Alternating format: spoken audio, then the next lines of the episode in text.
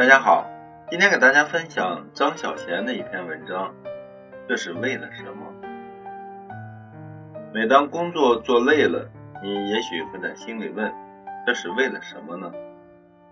你可以少赚一点钱，过简朴一点的生活，那就不用这么辛苦了。假如不是为了钱，那又是为了什么呢？为了梦想，为了自命不凡，这有多么傻啊！工作并不总是顺利，遇到挫折的时候，你又会问自己：这是为了什么呢？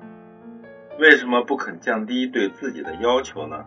为什么就不敷衍一下别人呢？人生苦短，何必为难自己？遇到生气的事情，你咽下了那口气，却又禁不住问：这是为了什么呢？就是为了做一个好人吗？就是为了息事宁人？那真是太委屈自己了。当你爱的一个人，他却没有像你爱他那样爱你，他总是让你伤心，你不禁问：这是为了什么呢？这就是爱情吗？总有一个人要付出多一些。当你们好不容易才可以走在一起，相处时却有许多争执，灰心的时候，你问：这是为了什么呢？一生之中，我们会不停的问这个问题，然后我们才发现，问完了还是会继续。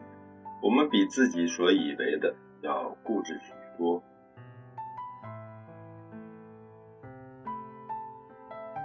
这篇文章摘自《那些为你无眠的夜晚》一书。